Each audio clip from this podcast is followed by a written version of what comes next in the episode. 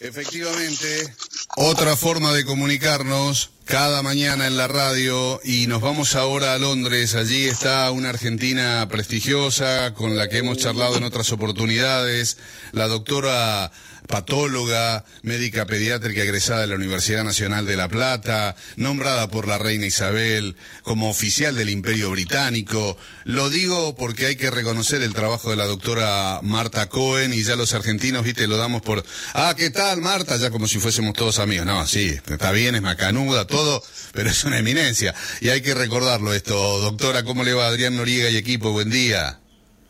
Hola Adrián, ¿cómo están? Bueno, muchas gracias por la introducción. No, es que vio cómo somos, ¿eh? Este, a veces, y usted se sonríe porque es así, y hay que recordar, ¿eh? hay que recordar porque también eso le ha costado mucho esfuerzo, como decía mi padre, había que quemarse las pestañas, ¿no? Para, para todo eso. Sí, y sí, 15 años me costó de estudio. ¿Y sí? 15 años de estudio. Claro que sí. Muchas muchas horas, ¿no? Y sí. ¿no? Y detrás de uno dice 15 años de estudio y en ese momento también, un, mientras uno estudia, tiene que seguir comiendo, alimentar los afectos, eh, seguir con la vida, no, no es solamente estudiar, ¿no? Entonces, y la mujer, la mujer además siempre tiene como esa, esa actividad múltiple, así que, bueno, ¿y cómo la, cómo está, antes de entrar en lo, en lo estrictamente profesional, eh, cómo está su vida, Marta, en Londres? ¿Está bien? ¿Está contenta? ¿Va y viene todo el tiempo? Viaja, su familia, los afectos, lo que se pueda contar, ¿no? Eh, sí, sí, bueno, el otro día fui al primer casamiento, la primera, un casamiento el martes, la primera reunión social en 15 meses. Este, al aire libre, es decir, había toda una, una gran pagoda en donde estábamos todos ahí adentro y bueno, sin barbijo, pero obviamente estábamos todos afuera, todo el mundo ya con dos vacunas. este, así que bueno, lindo fue volver a, ver gente, estar sentado, este, bueno, además de mesa en mesa venía, no se puede bailar. Este, ah, no se puede bailar. Eh, se puede bailar, pero bueno, igual algún baile hubo porque habían puesto una una, una banda que tocaba música de los Beatles, de, de, Ed Sheridan, entonces iban de mesa en mesa haciendo una canción para cada uno. Ah, y muy, muy, muy lindo Eso en Londres. Marta, en Londres. Sí, en el noreste de Londres, sí, sí, sí. No, lo digo porque acá, acá la, la gente cree que, este, digamos, cuando liberan o abren un poquito, hay un montón de gente que cree que hay que volver a sacarse el barbijo, no importa el distanciamiento. No, no, no. Mira, incluso para entrar en el hotel donde nos alojamos, que nos alejamos todas, habrás escuchado hablar de Gilbert and Sullivan.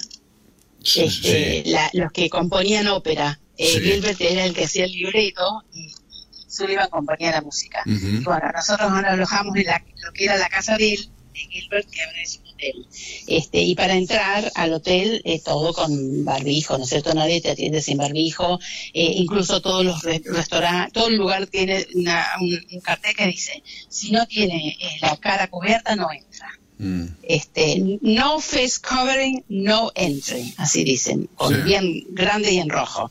Este, así que no, en general la gente sigue usando eh, este distanciamiento, incluso, eh, obviamente yo mi amigo que se casaba, que es un argentino, este, oriundo de Bahía Blanca, pero bueno, hace muchísimos años aquí, eh, yo le di un abrazo, pero él fue a dar un abrazo a otro y esa otra persona dijo, no, no, no, eh, no, no, no, no, no me abraces.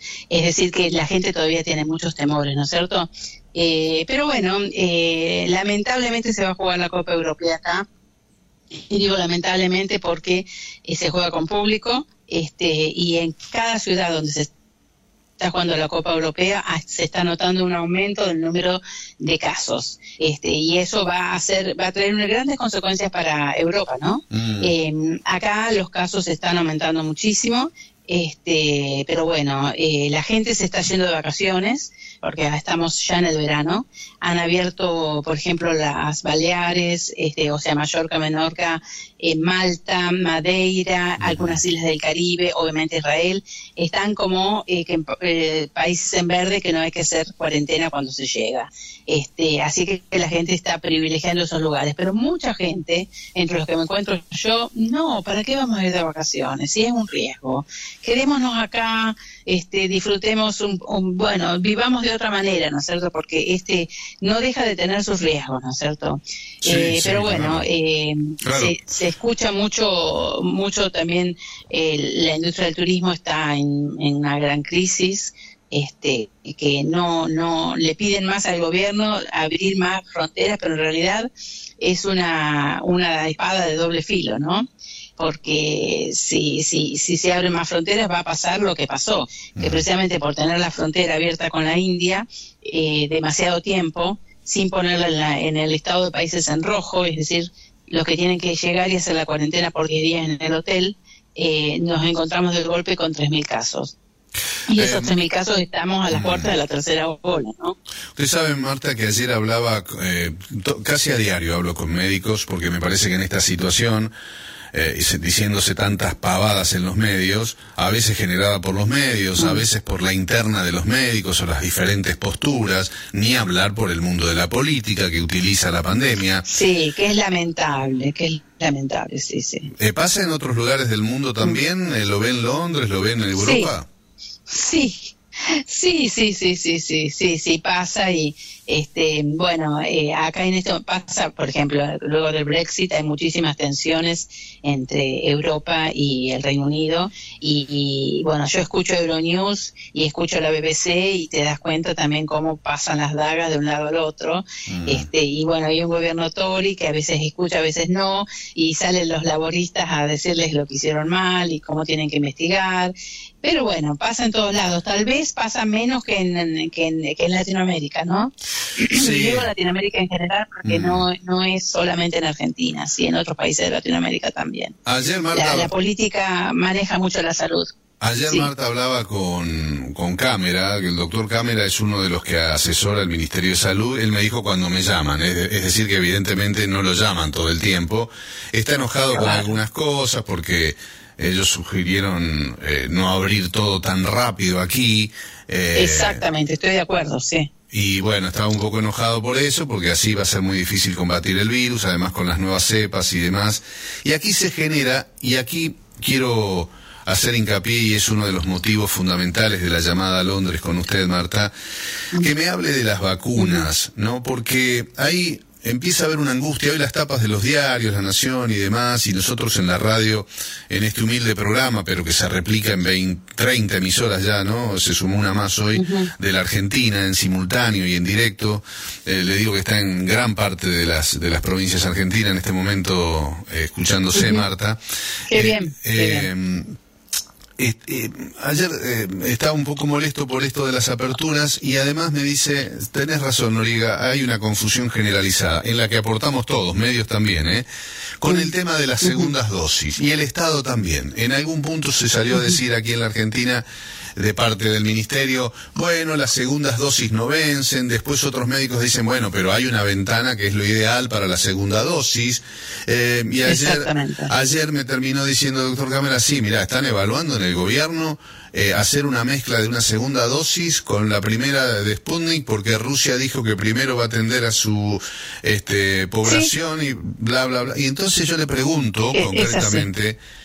Eh, nadie sabe nada cuál es la segunda dosis que va con la primera y este rompecabezas que se está intentando armar ahora. Y la pregunta también implícita, doctora, eh, ¿vence la segunda dosis? ¿Qué pasa si eh, la gente, en vez de vacunarse en, el tiempo y forma, se vacuna dos meses después con la segunda dosis?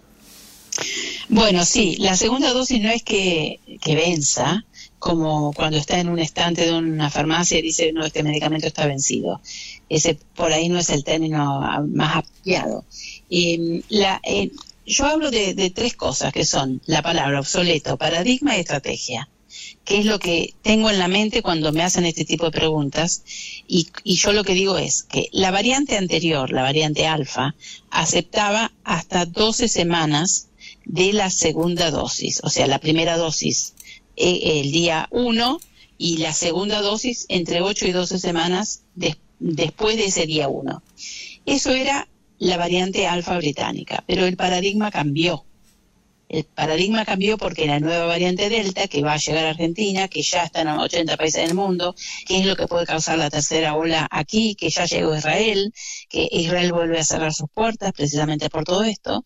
Eh, esta, esta variante Delta eh, no acepta no responde con una dosis de la vacuna. La respuesta con una dosis de la vacuna es muy baja, eh, que no pasaba antes. Entonces, no, se, no va más lo de separar hasta 12 semanas. Eh, hay que dar la segunda dosis en tiempo y forma. ¿Por qué? Porque la población con dos dosis es la única población que tiene una inmunidad adecuada.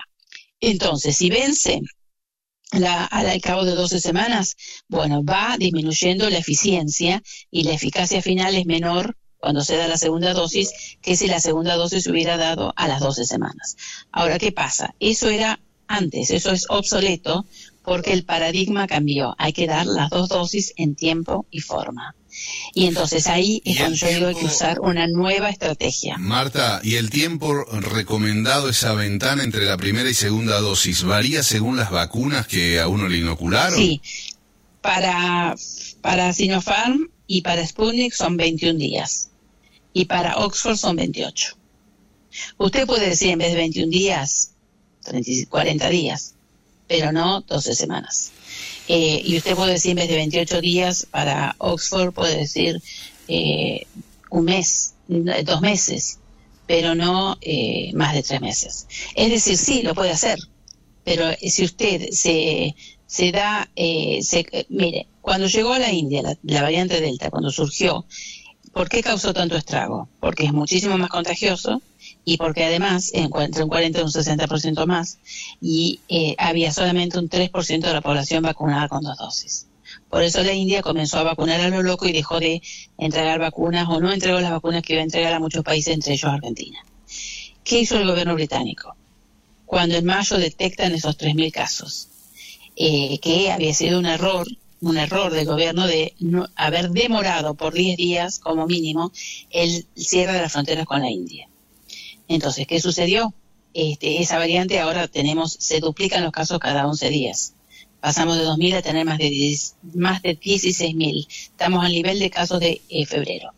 Eh, entonces, ¿cuál es la estrategia del gobierno? Es no abrir todo, hacer un millón cien mil testeos diarios para captar a todos, sobre todo los asintomáticos, que son los que siguen transmitiendo la infección sin saberlo, y hasta que no se los detecte y no se los aísle y se siga sus contactos y se los teste y se los aísle a los contactos, va a seguir así. Y la otra estrategia es vacunar con segunda dosis. Entonces, hace unas dos semanas el 42% de la población tenía dos dosis. Ahora más del 60% tiene dos dosis. Marta, entonces las personas en Argentina que estamos inoculadas con, con una dosis, eh, yo tengo 54, tengo una dosis hace ya este, 25 días mínimo eh, de AstraZeneca. Mi madre, 76, eh, una dosis de Sputnik hace ya como dos meses.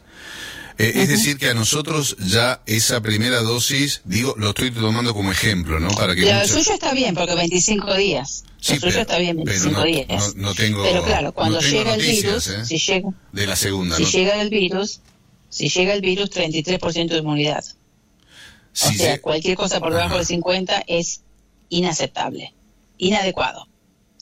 Este, mi papá tiene 100 años. Ajá. Cumple el mes que viene.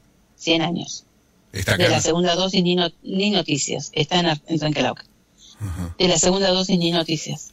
Y hace más de dos meses.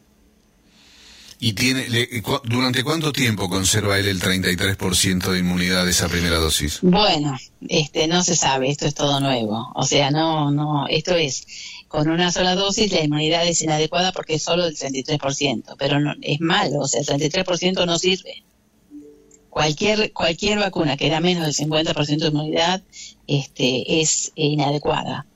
Eh, y de hecho muchas de las vacunas que fallan es porque dan menos del 50% de inmunidad. Lo importante es que sí, con dos dosis da una inmunidad eh, adecuada, aceptable. Más del 60% para Oxford, más del 88%, 88% para eh, Pfizer. No se sabe para Sputnik, no se sabe para Sinopharm, pero bueno, entiendo que será menor, como siempre, todo, toda la, inmunidad de esta nueva, contra esta nueva variante es menor. Es menor, pero será aceptable. Pero el tema es que eh, dar una dosis a todo el mundo no sirve porque el, el, la estrategia es vacunar con dos dosis. ¿Y vacunar con dos dosis a quiénes? A los que tienen más posibilidades de morirse primero, que son las personas mayores de 60 años, las personas con comorbilidades, las embarazadas, que también son población de riesgo, ¿no es cierto? Este, y el personal de salud de la primera línea, no el, la secretaria que trabaja en un ministerio, eh, porque no es personal de salud de primera línea. Me refiero a los médicos y enfermeras que están en la primera línea de batalla en las terapias en las salas de los hospitales, donde hay pacientes con una alta carga viral. Entonces, esa tiene que ser la estrategia.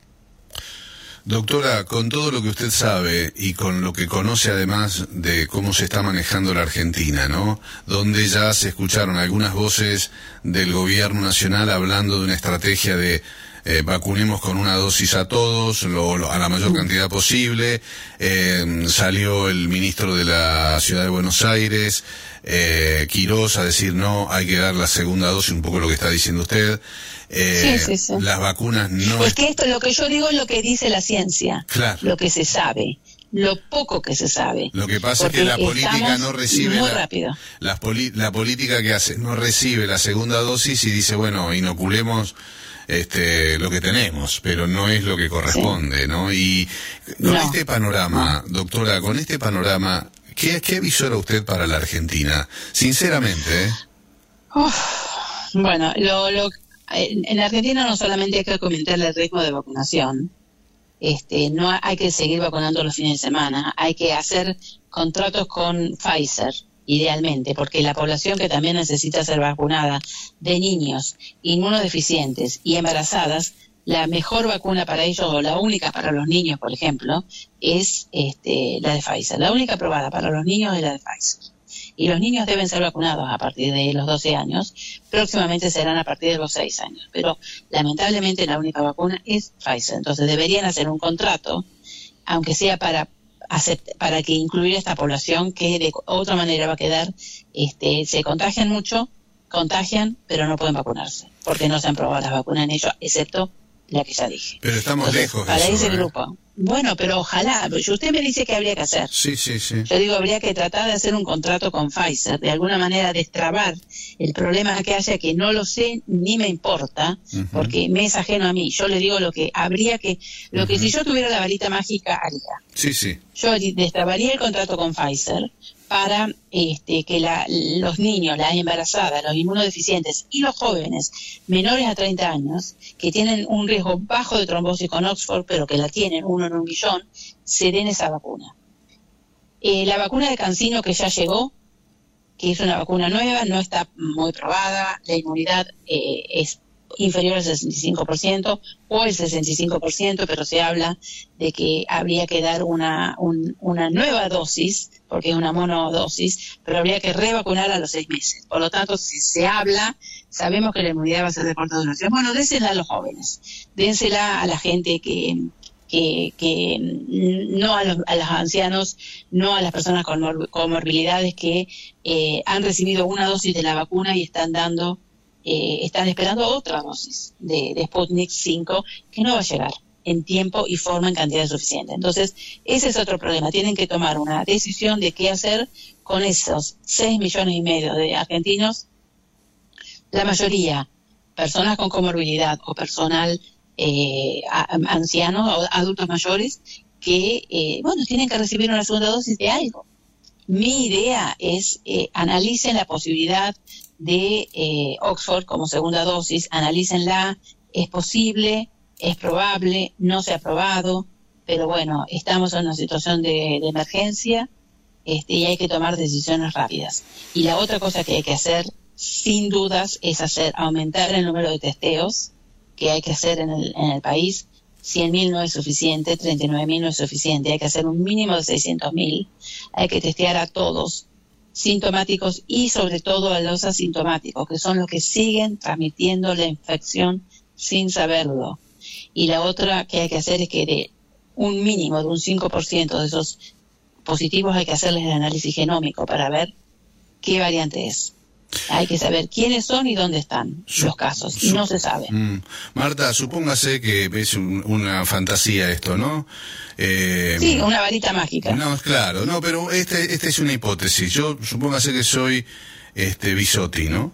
Y le digo, Marta, mm. eh, el presidente me apura con que vacunemos a la mayor cantidad de gente posible. Rusia no me está mandando las segundas dosis. Eh, tengo 5 o 6 millones de personas que eh, recibieron la primera y no sé cuándo van a recibir la segunda. ¿Qué hago? Bueno, lo que le dije, analizar la posibilidad de mezclar las vacunas, como hizo eh, Francia, como hizo España, como hizo Dinamarca, que suspendieron la vacuna de Oxford y decidieron, sin haberlo probado, pero con una decisión basada en la ciencia y en el riesgo-beneficio y en lo que se sabe, lo poco o lo mucho que se sabe de cada vacuna, decidieron eh, darle a eh, la segunda dosis de una vacuna diferente, que fue Pfizer. Los resultados que se evaluaron después fueron muy buenos. Pero bueno, esa es una decisión que tiene que tomar. Y en el caso de Argentina, eh, ¿qué mm. vacuna, digamos, tendría? Por eso es lo que yo le estoy diciendo. Yo elegiría, pero, Pfizer no pensaría, de las que están. No, no, yo pensaría en Oxford AstraZeneca como segunda dosis de Sputnik. Yo ah. analizaría, esa primera sería mi primera acción de análisis. Okay. Las decisiones del Ministerio de Salud, de la ANMAT, de eh, la comunidad científica que asesora el gobierno. Pero como sugerencia yo sugeriría mm. eso y por eso le digo no probar con Cancino, que es una vacuna nueva, que todavía no está tan probada, que tiene una eficiencia que eh, probablemente sea de hasta el 65% y que a los seis meses necesitan volver a vacunar porque, eh, bueno, se, se extingue eh, el efecto. Entonces, no, no experimenten dándole la de Cancino que se conoce poco, que no está aprobada por la OMS, la, la, de Oxford sí está aprobada por la OMS, este, sí se saben los resultados, este, sí pueden viajar a Europa con esa vacuna. No sé, yo eh, iría por ese lado. Marta, le mando un cariño tan grande y le agradezco siempre su humildad este, para explicarnos estos temas. Y le digo, eh, yo voy subiendo todo esto con mi hermana a las redes, a que solamente es es COVID y ciencia, no, no, no pongo nada de política, este, y es el arroba de R. Marta Cohen para sus oyentes este, que quieran mirar qué es lo que pasa. Perfecto, Marta. Ha sido usted muy amable, que Dios la bendiga, cuídese. ¿eh? Gracias. Gracias, hasta la próxima. Desde Londres, Marta Cohen.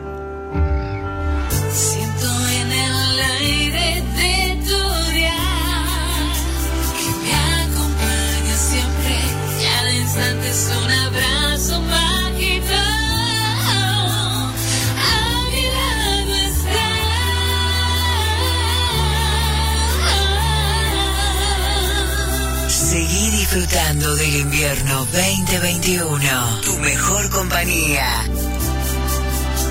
Contacto Noriega. Otra forma de comunicarnos.